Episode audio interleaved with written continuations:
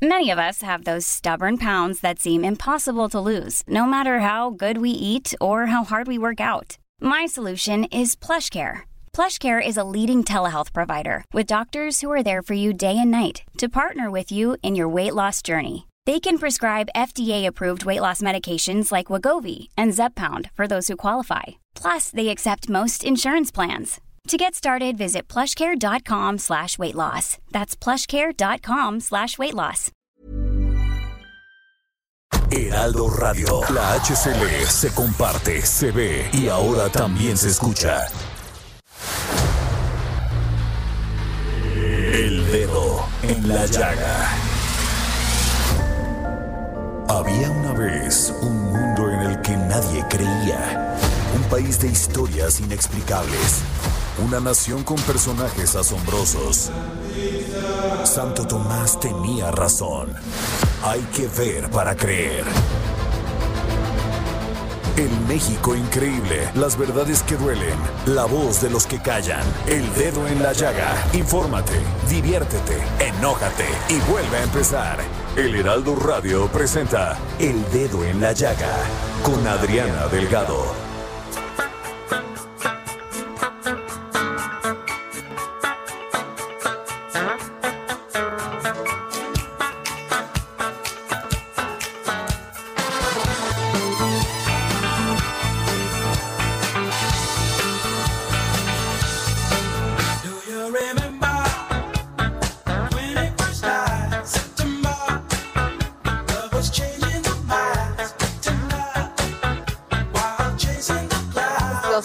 Con mucho gusto todo el equipo del dedo en la llaga. Su amiga Adriana Delgado, Jorge Sandoval, muy buenas tardes. Muy buenas tardes, Adriana Delgado. Con el gusto de saludarte. gracias, Jorge, a Javi, a Dani, que siempre nos acompañan y pues les agradezco enormemente que pues nos aguanten toda la que este programa de lunes a viernes pues sea un programa profesional donde formación verídica, eh, información que además entendemos nosotros como gran realidad, este, pues hacer nuestro trabajo como periodista es fácil cuando se hace. Así es o no, Jorge. Efectivamente, Adriana, con esa responsabilidad y con ese rigor periodístico, ¿no? Si no está confirmado, no se dice. Exacto. Y iniciamos este dedo en la llaga este 25 de septiembre. Jorge, ya es 20 de septiembre, estamos a cinco días que termine, que termine el mes de septiembre. Hacemos octubre. Jorge. Efectivamente, ya, ya estamos casi en octubre, seguimos en pandemia, ya son muchos meses, no sabemos cuánto tiempo más estaremos así. Hay buenas noticias, eh, hay vacunas que ya se están elaborando, nosotros parece que ya hicimos nuestro guardadito y ya estamos formados en la fila en COVAX. En fin, este se está yendo el año, Adriana Delgado. Así es, pero bueno, con siempre, con mucho ánimo, con mucha pasión, con mucha emoción, porque así es la vida, así la tenemos que vivir y hay gente que sí se la está pasando muy mal, Jorge. Y a ellos tenemos que dedicarles nuestros días porque hay que ser agradecido, agradecido con todo lo que tenemos, con todo lo que hacemos, con todo lo que sentimos. Y bueno, pues Jorge, dinos qué canción estamos escuchando no, decirte que hoy no sé la entrevista que a las tres y media con Calle, este maravilloso escritor quién no ha leído, quién no sabe de Jorge Bucay, vamos a tener una pues una entrevista profunda, reflexiva sobre todo los tiempos, Jorge. Efectivamente, con el gran Jorge Bucay, uno de los escritores más exitosos, más prolíficos, más buscados en cuanto a libros de, la búsqueda espiritual y de la superación personal. Y eh, estás escuchando un gran éxito, un gran éxito de todos los tiempos. A September de con Tierra, Viento y Fuego, Earth, Wind and Fire, este, una rola así decíamos, que sonaba en las discos a todo lo que da y se ha convertido en un clásico y ha trascendido los tiempos. Y fíjate que ha alcanzado el octavo lugar en el Billboard de los Hot 100 en Estados Unidos y el tercer lugar en la lista de popularidad británica. Y siempre ha estado ahí en los primeros lugares, Adriana Delgado. Ok, pues bueno, empecemos este dedo en la llaga, Jorge, y cuéntanos, porque últimamente este personaje al cual admiro y respeto, digo personaje porque esto, porque ya no sé nada de él. Ya ves que es muy misterioso este personaje, Adriana Delgado, muy misterioso y siempre en la búsqueda de la información y de las primicias. Maestro José Luis Camacho, el gusto y el ánimo de siempre. Rumbo a las elecciones. Handicap 2021 con José Luis Camacho.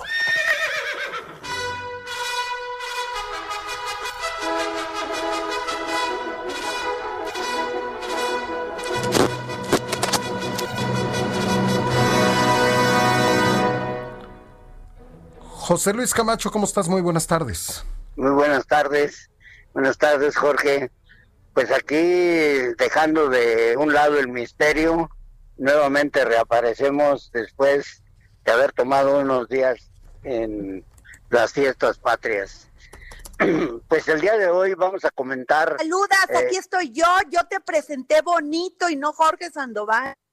Ah, pues fíjate que yo pensé que, que este Jorge ya te había boicoteado a ti también. Te iba a dejar en manos de... Entonces, este, muy buenas tardes, Adriana. Tú sí eres la jefa. Entonces, este, ah. el saboteador de Jorge Sandoval, ay, por favor, cuídamelo bien. Oye, querido José Luis, pues ya no sabemos porque ya ¿Cómo vamos con el hándicap? Porque las cosas se están moviendo en este país y más electoralmente. Que es unos que se bajan y algunos que no les va a alcanzar. Yo creo que hay ahorita este otra carrera que no teníamos contemplada en nuestro elenco, que es la carrera por este la dirigencia nacional de Morena. Ahí las patadas están a peso, Adriana. Porfirio, ¿verdad? Parece que está cantando aquella melodía ya de hace muchos años que decía que Tete le pegó a Mochilanga y Mochilanga le pegó a Burundanga y Burundanga le dio a Bernabé. Total que fue una serie de este toma y daca que en este momento están protagonizando fundamentalmente Porfirio Muñoz Ledo, quien ataca al canciller Marcelo Ebrard porque supone que es el padrino de su contrincante Mario Delgado para ser el nuevo líder nacional de Morena. Yo creo, Adriana, que Mario Delgado este, pues ha guardado eh, una prudencia franciscana. Si yo fuera Mario Delgado, ya le hubiera contestado Porfirio dos o tres veces la capacidad de injuria que tiene Muñoz Ledo es verdaderamente reconocida a nivel mundial. Recuerda que él fue representante de México en la ONU. Y pues Mario Delgado no es un fajador, no es un peleador callejero. Aquí lo que pasa es que el enfrentamiento entre estos dos aspirantes ha estado favoreciendo a un tercero en discordia que es Gibran Ramírez. No creo yo que finalmente Gibran sea el que encabece la dirigencia de Morena con vistas a los comicios de junio del año que viene, pero de que le están dando un muy buen lugar, tanto Porfirio como las gentes de Mario Delgado, que tibiamente le responden al, al colmilludo de Muñoz Ledo, pues eh, hacen que vean muchas personas a Gibran como un personaje conciliador y que tiene sobre todo la ventaja de estar eh, pues menos visto que los dos antes mencionados. Entonces es una carrera que no teníamos. Pero, pero José Luis, pero querido José Luis, tampoco se nos olvide que una de las de los de las candidatas más importantes que tiene esta renovación de Morena, bueno, de la dirigencia, es Jacob, que ya fue presidente, ya fue pues secretaria general o algo así, porque no se sabía muy bien cómo era antes, pero la este es una de las candidatas más fuertes a la dirigencia. ¿Por qué? Porque no se te olvide, José Luis, que Jacob pues anduvo con López Obrador municipio por municipio, estado por estado, sección por sección, visitar para ver, para hacer todo el movimiento electo, este, de la, de la elección, pero además de la campaña. Entonces, este, es bien importante que no se nos olvide que si es una candidata de competencia muy importante y también a derrotar, ¿eh? Pues sí, sobre todo ahora que el Tribunal Electoral le regresó sus derechos partidistas y en consecuencia pues ella está formalmente inscrita en la lista de los que pretenden ser los nuevos líderes de Morena. Ese era un comentario final que yo te quería hacer porque Jacob a final de cuentas puede dar la sorpresa y de ser una secretaria general emergente este, podría pasar en cualquier momento a ser la dirigente formal de Morena.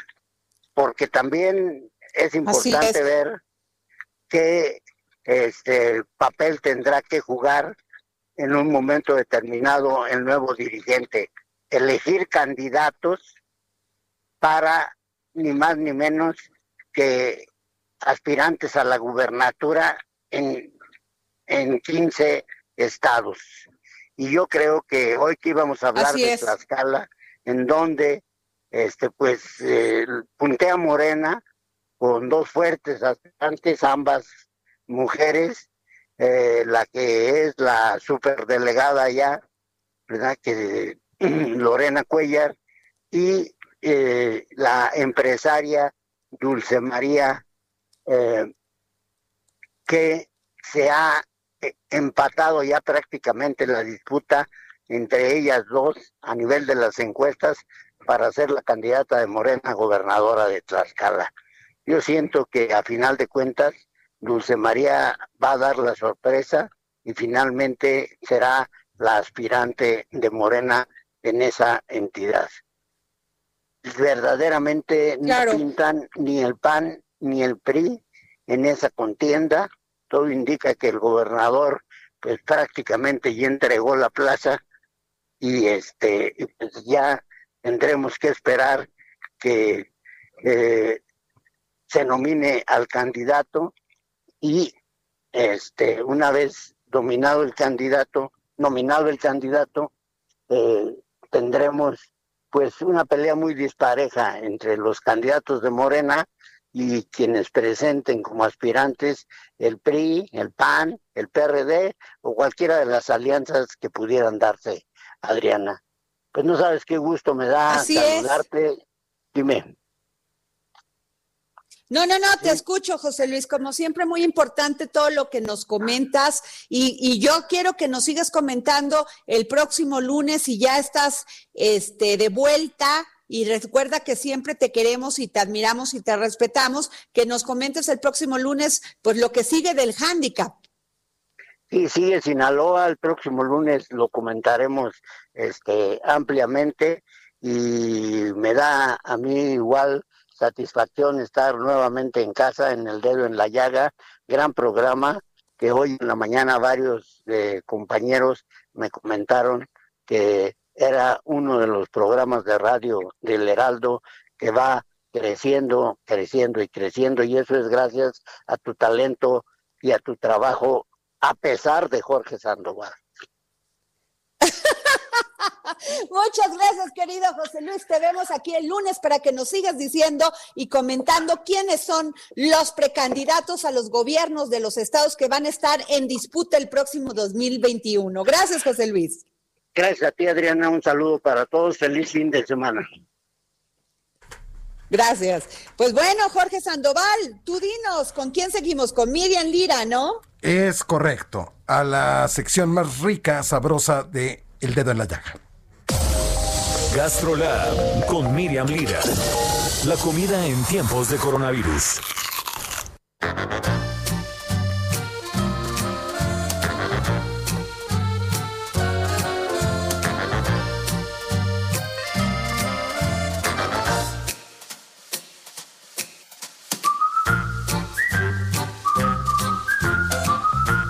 Miriam Lira, te dejo con Adriana Delgado para hablar del mole.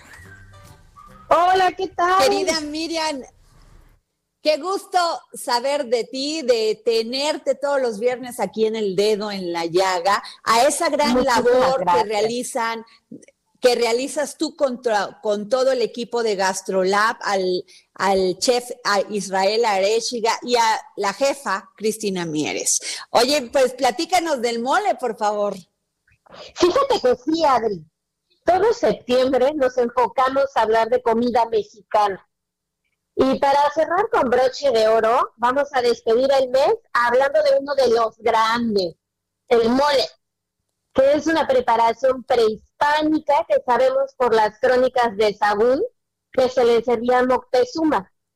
Ya habíamos platicado un poco de Moctezuma porque a él también se le servía el pozole. ¿Te acuerdas que platicamos que se lo servían con carne humana, manera de sacrificio? Entonces este cuate, gran telatoel y mexica, pues la pasaba en grande. Y pues es una mezcla, tal cual, una mezcla de tradiciones, de herencia, de migración, de mestizaje. Y yo sí creo, Adri, ya me dirás tú, que es uno de los platillos que más nos dan identidad. Así es, este, pero además hay distintos tipos de mole en este país, Miriam. Así es, así es. Mira, la palabra viene del náhuatl, que es moli y que hace referencia tal cual a una salsa. Es una gran salsa que puede llegar a ocupar más de 60 ingredientes. En México contabilizados tenemos más de 50, imagínense. Y su proceso de elaboración, pues como todos bien sabemos, pues es ancestral, artesanal, desde la molienda de los chiles en el metate, ir incorporando el chocolate, todas las especies que poco a poco se van uniendo para formar esta pasta tan preciada en nuestro país. Y, y sí, como bien dices, los estados que más lo producen son los del centro, pero también Chiapas, Tabasco, toda la península de Yucatán también tienen los suyos, que es el caso, por ejemplo, de los chimoles, que es de donde viene el relleno negro. Pero sí, el más popular es el poblano. Eso sí, con su característico colorcito oscuro, coronado siempre con ajonjolí, tradicionalmente debe de ser de guajolote, y qué rico acompañado de su arrocito, de sus buenas tortillas y nada más. Imagínate qué rico estar ahorita en Puebla y eh, echándonos un molito, estaría delicioso. Pero justamente, Adri, este ah. mole, el poblano, se dice que surgió por un completo accidente. Eh, por allá de la, en la época virreinal, porque iba a ir de visita el virrey de la Nueva España, Juan de Palafox, y llegó al convento de Santa Rosa y él estaba esperando un gran banquete. Y, ese, y en ese momento el cocinero principal de ese convento era Fray Pascual. Y ese día pues el, el, el fray estaba súper nervioso, corriendo por todos lados con un montón de chiles, especias, cazuelas y que se tropieza.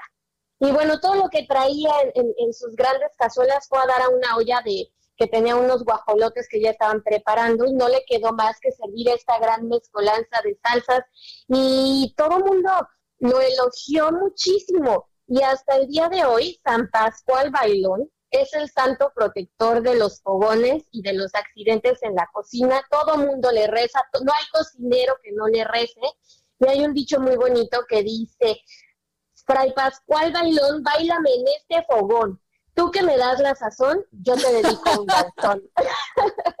Entonces, alrededor, Sí, alrededor de toda nuestra gastronomía hay un montón de historias, tradición oral valiosísimo. Bueno, ni qué decir del mole oaxaqueño con sus siete moles, el negro, el amarillito, el coloradito, el verde, el chichilo, el manchamanteles, que es uno de mis favoritos porque es más dulzón, ocupa frutas tropicales y el rojo, que también es más picosito. Eh, ¿A ti cuál más te gusta, Ay, mira, yo tengo una gran preferencia por el mole poblano. Me encanta el oaxaqueño, pero el mole, digo, y me encantan los dos, pero me gusta un poquito más dulce. El manchamanteles, entonces, tienes que ir a, probar pero, pero ese mole que es así, no es tan, este, tan, o sea, tiene como más, como que preferencia más dulzón. Me encanta, ¿eh? Yo amo los moles de cualquier manera. Me parece que la combinación de especias, de chiles, es una cosa fantástica que solo solamente se da en la cocina mexicana, donde verdaderamente influye el amor y la pasión, Miriam. Y yo creo que una vida que no tenga eso no tiene no tiene vida, no hay, no hay esencia. Y yo creo que los mexicanos en eso lo sabemos y por eso hasta nos burlamos de la muerte. Totalmente, yo coincido contigo, totalmente. El mío, el favorito es uno que se llama waxmole o mole de caderas, que no sé si lo ubican, también muy popular en Puebla, sobre todo en Tehuacán. Y la proteína que utilizan principalmente es el chivo. Y este platillo igual se hace desde la época virreinal, pero se hace todo un ritual para bailar al chivo, para llenarlo de flores. O sea, todo lo que hay alrededor de la cocina mexicana es, es, es, es emblemático, es muy arraigado, entonces, este, pues no hay más que disfrutarlo y es un platillo de temporada, ya va a empezar, es a partir de mediados de octubre y hasta la primera semana de, de noviembre, si tienen oportunidad de lanzarse a Tehuacán, no se van a arrepentir. Qué maravilla, Miriam. Pues no sabes cómo te agradecemos que siempre nos des este tipo de tips de información muy valiosa sobre la gran cocina mexicana. Te lo valoramos mucho y gracias, Miriam, por estar aquí en el dedo en la llaga. Muchísimas gracias, Adri. Abrazo a todos. Jorge Sandoval, pues nos vamos con nuestro querido Gonzalo Lira. Películas en el dedo en la llaga con Gonzalo Lira. Gonzalo, dinos por qué ganaron el pasado domingo los que ganaron el Emmy. Mira, Adri, fíjate que justo estaba repasando a los ganadores y algo que llamó mi atención desde ese día, y, ya, es, y ya es una tendencia, creo, en estas premiaciones, es que quien ganó fue la diversidad, la diversidad en todos los sentidos. Sabemos que Hollywood eh, pues ya lleva años con los focos rojos prendidos, recordemos aquel año de Oscar So White que se quejaron de que todo se lo llevaba eh, los blancos de siempre, ¿no? Eh, temas como el feminismo también se ha puesto sobre la mesa a partir del Me Too y pues la premiación de los Emmy no fueron la, la excepción. Digo, por, por irme rápido, películas, digo, perdón, series como Watchmen, ¿no? Que a pesar de que es una serie de superhéroes, habla mucho sobre el racismo eh, en Estados Unidos. Eh, se llevó varios premios como serie limitada, tanto sus actrices como sus actores. La serie Succession, que es buenísima, un drama eh, pues político sobre una familia que se está peleando por heredar el control de una eh, gran empresa de comunicaciones en donde una mujer, la hija mayor de, la familia, es quien está ahí metiendo presión por ser ella quien tome el poder en contra de todos los hermanos y el papá, que es una bola de misóginos, eh, que lo único que les interesa es el dinero, pues también habla mucho como de este empoderamiento femenino. Eh, por ahí otra, otra serie que creo que fue la que fue la gran sorpresa, Shit's Creek, una serie canadiense de comedia que arrasó en la categoría de comedia y cómo se adhiere a este discurso, pues también es una serie que habla sobre la vida de una familia donde el hijo es, es gay y la vida que lleva ¿no? en, en, Canadá, que además, dato curioso, pues el, el protagonista que se llevó mejor actor es también el guionista, creador, director,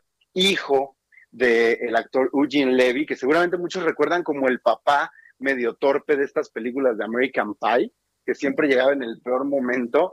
Eh, su hijo en la vida real hace de su hijo en la serie y pues bueno, cuenta la, la mera, mera historia. Y ya para terminar, este fin de semana, Adri, se entregan los premios de la Academia Mexicana cine, los premios Ariel, y pues hay varias ahí favoritas. Yo creo que Ya no estoy aquí, que hizo mucho ruido al estar en Netflix, eh, puede llevarse por ahí varios premios. Esto no es Berlín, una película que también fue muy popular sobre los años 70, 80 en la Ciudad de México. Mano de obra que se estrena el próximo fin de semana sobre pues justicia social, un thriller bien entretenido y, duro sobre unos albañiles que se atrincheran en una casa donde el dueño o el jefe no les quiere pagar y, pues todo lo que eso conlleva. Hay buenas películas para ver, Salariel. Gracias, Así que, Ajá.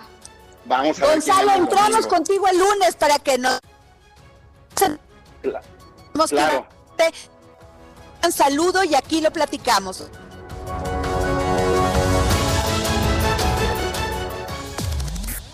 Sigue a Adriana Delgado en su cuenta de Twitter arroba Adri Delgado Ruiz.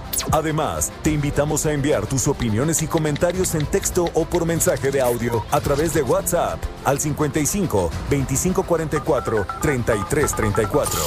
Y si quieres escuchar El Dedo en la Llaga de El Heraldo Radio, en cualquier momento y donde quiera que te encuentres, descarga el podcast disponible en Spotify y iTunes.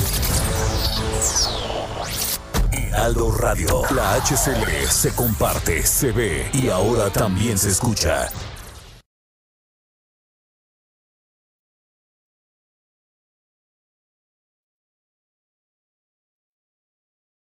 Heraldo Radio. La HCL se comparte, se ve y ahora también se escucha.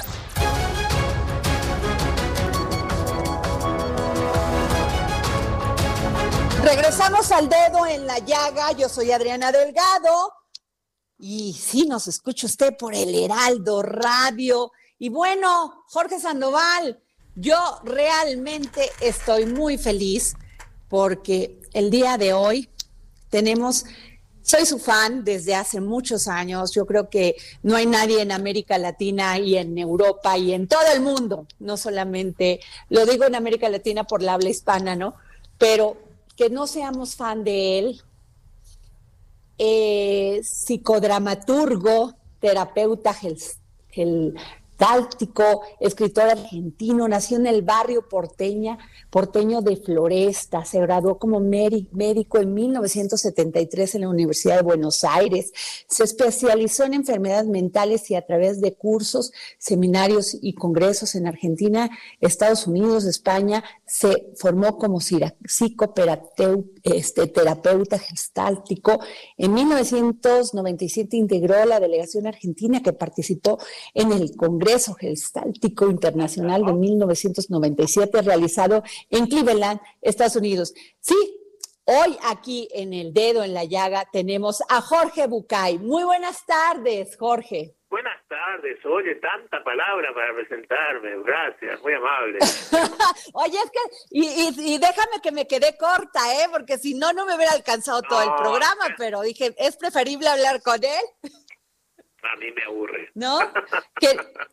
oye, oye, querido Jorge, es que tengo tantas cosas que platicar contigo y lo primero que te diría y que quisiéramos escuchar de ti es cómo has vivido estos tiempos de pandemia, qué ha cambiado en ti desde el primer libro que escribiste, porque finalmente estos momentos son inéditos en la vida de todos nosotros.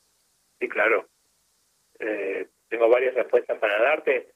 Eh, la primera es que en lo personal estoy muy tranquilo, yo soy una persona que eh, viaja mucho cuando viaja y está muy sola cuando no viaja. Así que en realidad la soledad del aislamiento de la pandemia no me afecta en lo personal. Pero eh, en lo individual me duele mucho lo que veo en alrededor. Argentina está pasando por muchas razones momentos muy duros respecto de esto, tantos como mi querido México. Así que la verdad que me duele, me duele el dolor ajeno muchísimo y es la verdad lo que más me lo que más me molesta, lo que más me preocupa, lo que más me inquieta y lo que a veces no me deja dormir. Eh, por supuesto que por supuesto que como en el cuento famoso del rey esto también va a pasar, digamos, lo sabemos, ¿no? Y es bueno no, olvidarse de que esto también va a pasar. Pero detrás de sí va a dejar una huella agradable, digamos,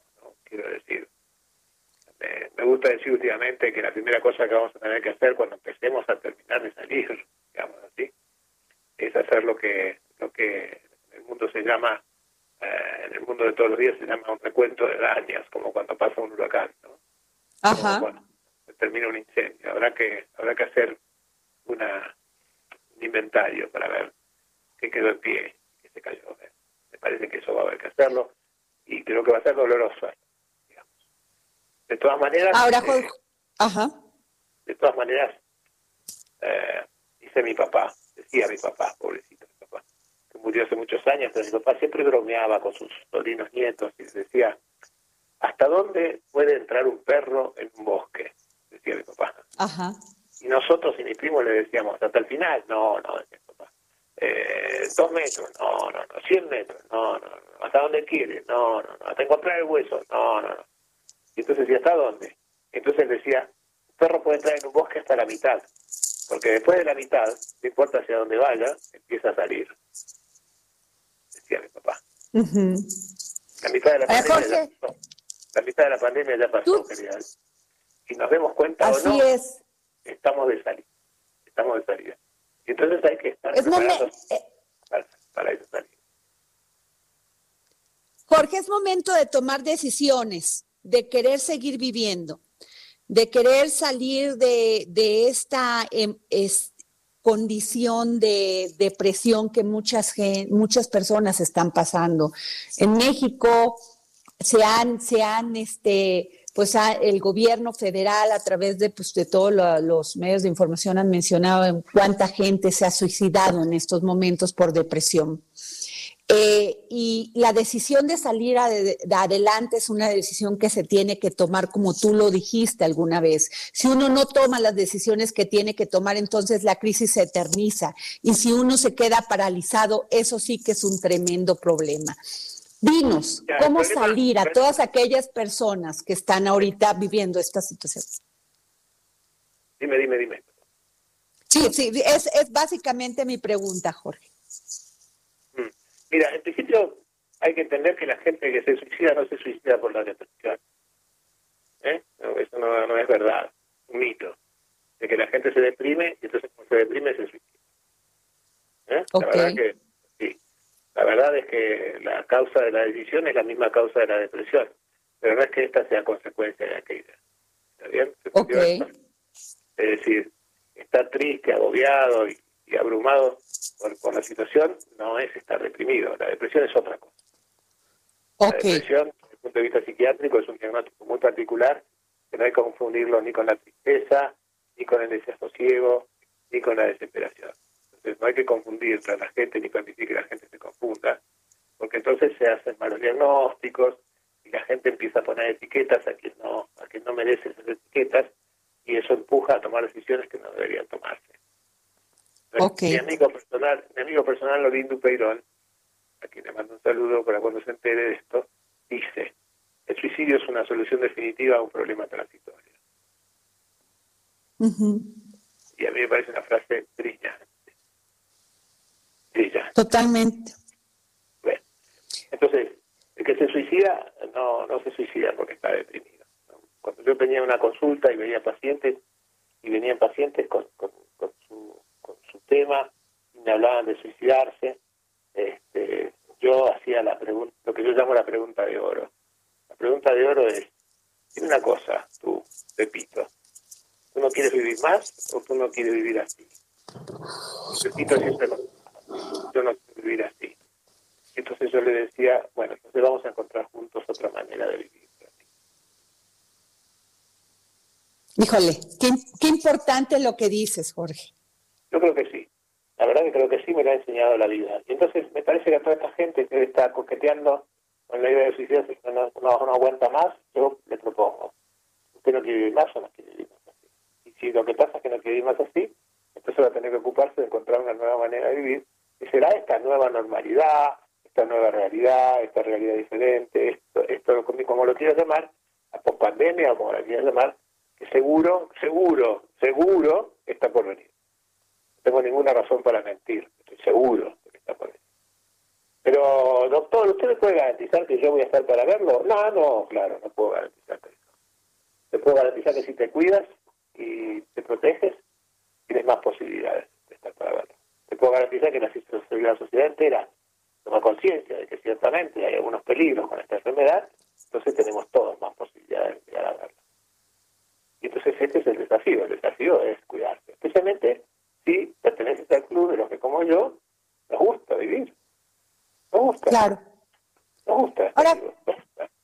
Y entonces, como nos gusta estar vivos, no debemos permitir, digamos, que la debilidad de un momento provocado por una situación que es muy angustiosa y lo es, es muy dolorosa, lo es, acabe con nuestra vida. No es lógico eso. Ahora, Jorge, te pregunto también, eh, definitivamente esta pandemia nos ha cambiado la manera de relacionarnos, la manera de querernos. Antes decíamos que nos queríamos, pero estábamos eh, mucho tiempo fuera de nuestras casas, trabajando, llegamos y convivíamos eh, con nuestros hijos después de cierta hora, y así nos acostumbramos muchos años y mucha, y mucha vida. Pero eh, ahora esta pandemia pues nos permitió estar en nuestra casa, conocer verdaderamente con quién convivimos, con quién decidimos que fueran nuestras parejas, con quién nos, nuestros hijos que muchas veces no los conocíamos. Y sin embargo, muchas de esas parejas han decidido la separación porque no se conocían, porque nunca entendieron por qué estaban juntas. ¿Qué nos puedes decir de esto? Bueno, en principio, principio me parece una, una muy mala noticia, digamos así, que alguien tome esa, decisión. ¿no? Ciertamente, la hiperconvivencia, como le llama mi hijo Demian, es un problema que las parejas, sobre todo las parejas, deben enfrentar. 24 sobre 24, 7 veces por día, 5 semanas por mes y 22 semanas por año, es un desafío. es un desafío. Pero probablemente también, esto es mi opinión personal, no todos los terapeutas están de acuerdo, eh, contrasenso de tu pregunta, yo no creo que este sea el momento de tomar decisiones. Ok. No creo, la verdad es que no creo. Creo que tú, enojada por, la, por, por tu marido que es un tonto, por tu esposa que no te entiende, por tu marido que, es un vago, por tu mujer que es una, una cabrona, por decir como se dice en Estados Unidos, en México, este, puede ser que lo pienses. Pero este no es el momento de tomar decisiones. Entonces, sería bueno postergar esas decisiones y aprovechar esa postergación para pensar mejor las cosas, para pensar qué es lo que está mal. Y en todo caso después hablaremos si hay que separarse o no. Pero este no es el momento de tomar esa decisión. De hecho, este no es el momento de tomar casi ninguna decisión para el futuro que no sea planear decisiones futuras, me parece a mí. En el medio la vida continúa y en el medio hay que seguir haciendo cosas. Eso es lo que creo. Eso es lo que yo creo. Claro.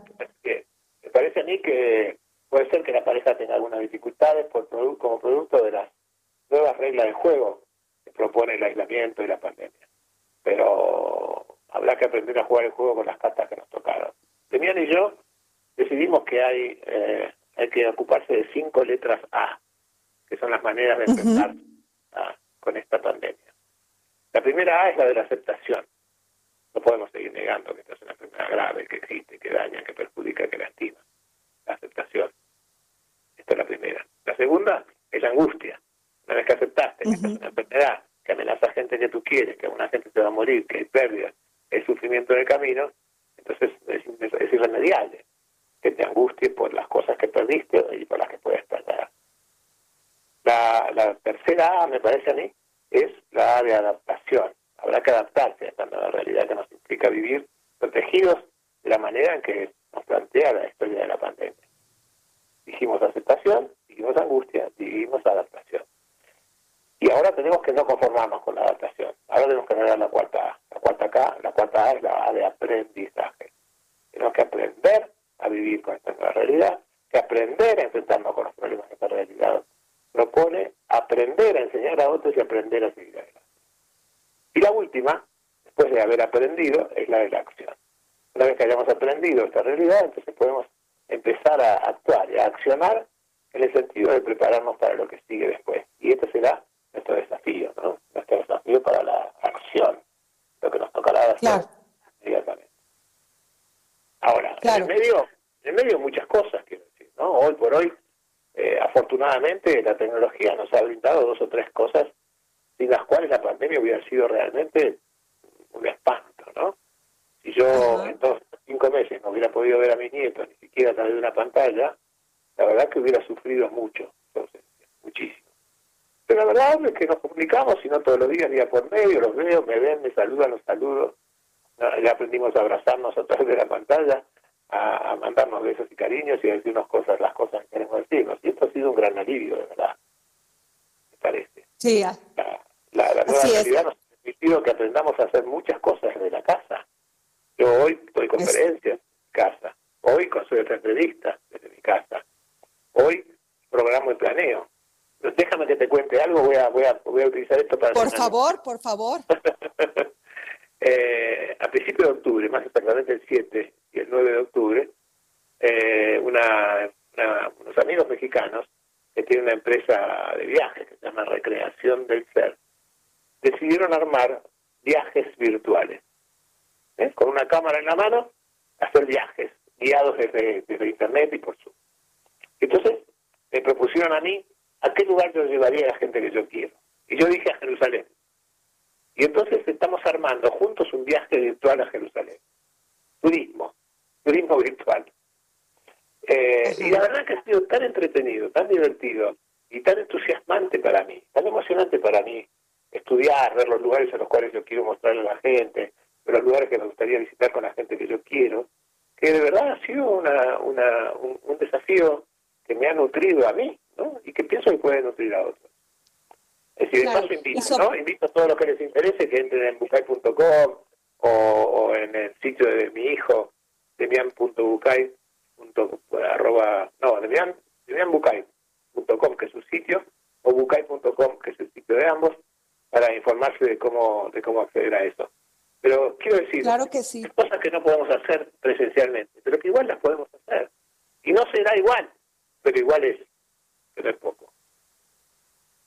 Claro, Jorge, y, y, hay una faceta que a mí me impactó de ti cuando leí El candidato, porque lo escribiste en el 2006 y por el cual recibiste un premio muy prestigioso que es la, eh, la, la novela de Ciudad de Torrevieja. Pero quiero, quiero, quiero preguntarte porque haz de cuenta que describiste el México de hoy o sea, haz de cuenta que lo escribiste en 2006, pero estás escribiendo nuestro México en el 2020. Y, es impresionante, me impresionó porque en aquel entonces cuando tú hablabas de esta, bueno, escribías esta novela y, nos permitiste a, los lectores que te seguimos leerla, eh, me, me, daba, decía, ¿cómo Jorge Bucay puede este, entender desde, pues, lo complicado que es la política, porque entiendes al ser humano, la condición humana. Te juro que no es tan meritorio porque porque cuando estuve en, Colombia, cuando estuve en Ecuador, cuando estuve en Chile, eh, mis amigos uruguayos, Argentina, me decían, eh, escribiste hablando de nosotros, me decían. Y yo decía, no, eh, sí, somos nosotros, decían. Cada uno de mis hermanos latinoamericanos sentía que estaba hablando de su país en algún momento. Fíjate, a eso voy. A eso voy, Jorge, porque ¿por qué seguimos viviendo en, en, estos países, en nuestros países maravillosos? Este tema del, de la competencia política, del egoísmo, de primero yo y no los no los demás, ¿por qué no hacer sociedades donde compartamos? Bueno, hay dos razones. La primera es, es culpa nuestra, somos pueblos jóvenes. Los pueblos que nosotros miramos y aspiramos sus estados estables son pueblos que nacieron hace cientos y cientos de años. Los nuestros son pueblos jóvenes, muy jóvenes. Tenemos apenas dos siglos de existencia. ¿Entiendes? Tenemos 200 años. Entonces somos pueblos muy jóvenes, somos adolescentes actuando adolescentemente frente a realidades muy... Ese es el primer motivo. El segundo motivo, quizás por eso, o quizás por otras mezquinas cosas, nunca hemos dedicado a la educación el lugar que debimos dedicarle. Y entonces somos un pueblo poco educado, con responsabilidades muy educadas, que tienen que elegir a dirigentes no preparados desde un lugar poco informado. Entonces, como esto motiva que tengamos instituciones muy débiles, el resultado es que algunos amigos de lo ajeno, algunos displicentes y algunos malintencionados aprovechan. Porque muchas veces hemos dejado el gallinero al cuidado de los zorros. Y eso es una estupidez. Así es. Y bueno, Jorge, te diría una cosa que también cambiando de tema, que dice, tú dijiste, un verdadero, el verdadero amor no es otra cosa que el deseo inevitable de ayudar al otro para que sea quien es. Lo sostengo. pues sí, o sea, porque lo más importante que tenemos para salir adelante, y bien lo describes, es creer en uno mismo. Absolutamente. Lo que, lo que yo digo es, de verdad es que la pandemia es una basura. Yo no creo que la pandemia sea una cosa buena, que ha traído cosas muy beneficiosas. Y lo lamento, pero la, supervivencia de los delfines no alcanza para que yo haga loas a la pandemia. Para mí la pandemia es una, una, una muy mala situación, muy desagradable. Pero si hay algo que nosotros podemos sacar de esto, lo vamos a tener que hacer nosotros, no es que esto vino para enseñar. Nosotros tenemos que aprender pero no se trata de que, bueno, que suerte la pandemia, porque ahora vamos a poder hacer esto, aquello, lo otro, ¿no? Pero sí se trata de, bueno, a ver, esto es lo que sucede. Frente a esta realidad, ¿qué debo hacer yo para poder salir de esta realidad habiendo aprendido algo? Y esta es la propuesta para los que nos escuchan, ¿no? ¿Qué aprendiste? Claro. Aunque sea poco, ¿no? Claro. no, hace falta, no hace falta que sea la grande cosa trascendente del mundial, ¿no? Yo digo siempre, para mí, haber aprendido a, lavar mi ropa, cosa que nunca había aprendido en mi vida, ha sido un gran avance, me pone muy feliz. Oye, Jorge, ¿y te pusieron a cocinar o no te pusieron? ¿O tú te pusiste a cocinar? Siempre cociné. No, cocinar siempre cociné un poquito, porque mi madre, madre de origen árabe, cocinaba la, la mejor, el mejor lahmacun y la mejor pepe y la mejor comida árabe que te puedas imaginar. Así que algunas algunas cosas yo recuerdo haber aprendido de ella.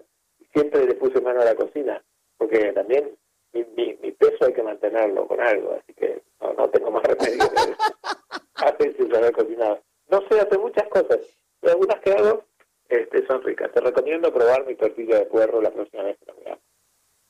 ¡Ay, no, qué maravilla! Oye, Jorge, naciste, naciste en la floresta, lleno de flores. Es un barrio que en un momento músicos. Sí. Cuando yo vivía allí ya no había tantas flores en Floresta, pero porque era un barrio donde estaba el basurero municipal, ¿sabes tú? Y en el basurero municipal se quemaba la basura de toda la ciudad de Buenos Aires hace 70 años. Así que no era un barrio muy florido. Pero era un barrio muy, muy, muy barrio, de clase media baja, donde todo el mundo conocía a todo el mundo.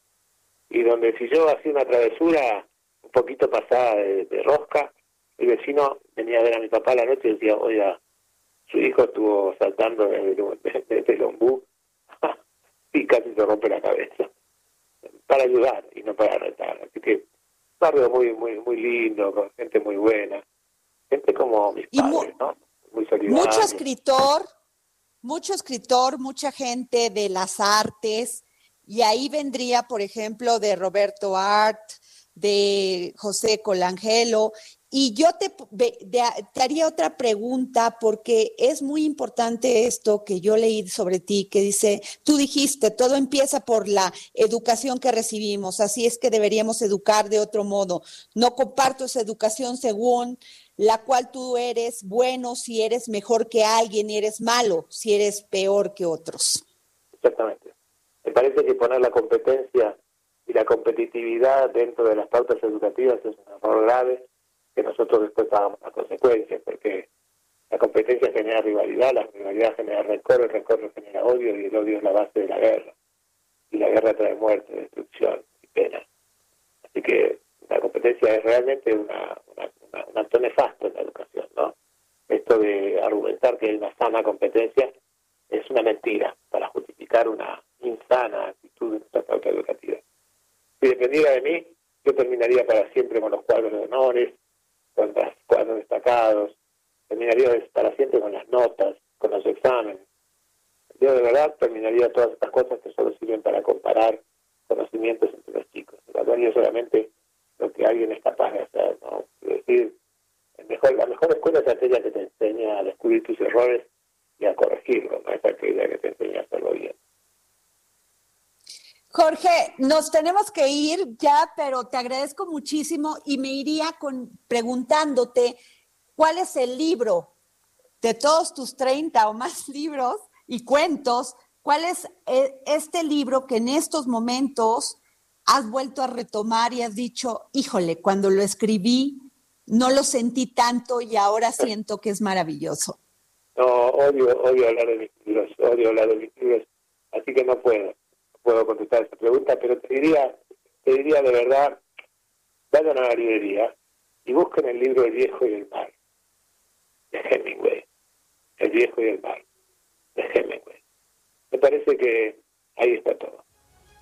Híjole, muchas gracias Jorge Bucay, gracias por estar aquí en El Dedo en la Llaga. Oye, te aviso que te estoy invitando a venir a cruzar conmigo, ¿eh? Ya, ya estoy allá contigo. Bueno, ahí Gracias, querido Ahí te estoy avisando, ahí te estoy avisando cómo hacer y a los demás, site.com. Gracias, con todo gusto y lo vamos a... El Heraldo Radio presentó El Dedo en la Llaga con Adriana Delgado. Heraldo Radio, la HCB se comparte, se ve y ahora también se escucha. Hey, it's Paige DeSorbo from Giggly Squad. High quality fashion without the price tag. Say hello to Quince. I'm snagging high-end essentials like cozy cashmere sweaters, sleek leather jackets, fine jewelry, and so much more. With Quince being 50 to 80% less than similar brands. And they partner with factories that prioritize safe, ethical, and responsible manufacturing. I love that. Luxury quality within reach. Go to quince.com slash style to get free shipping and 365 day returns on your next order. Quince.com slash style.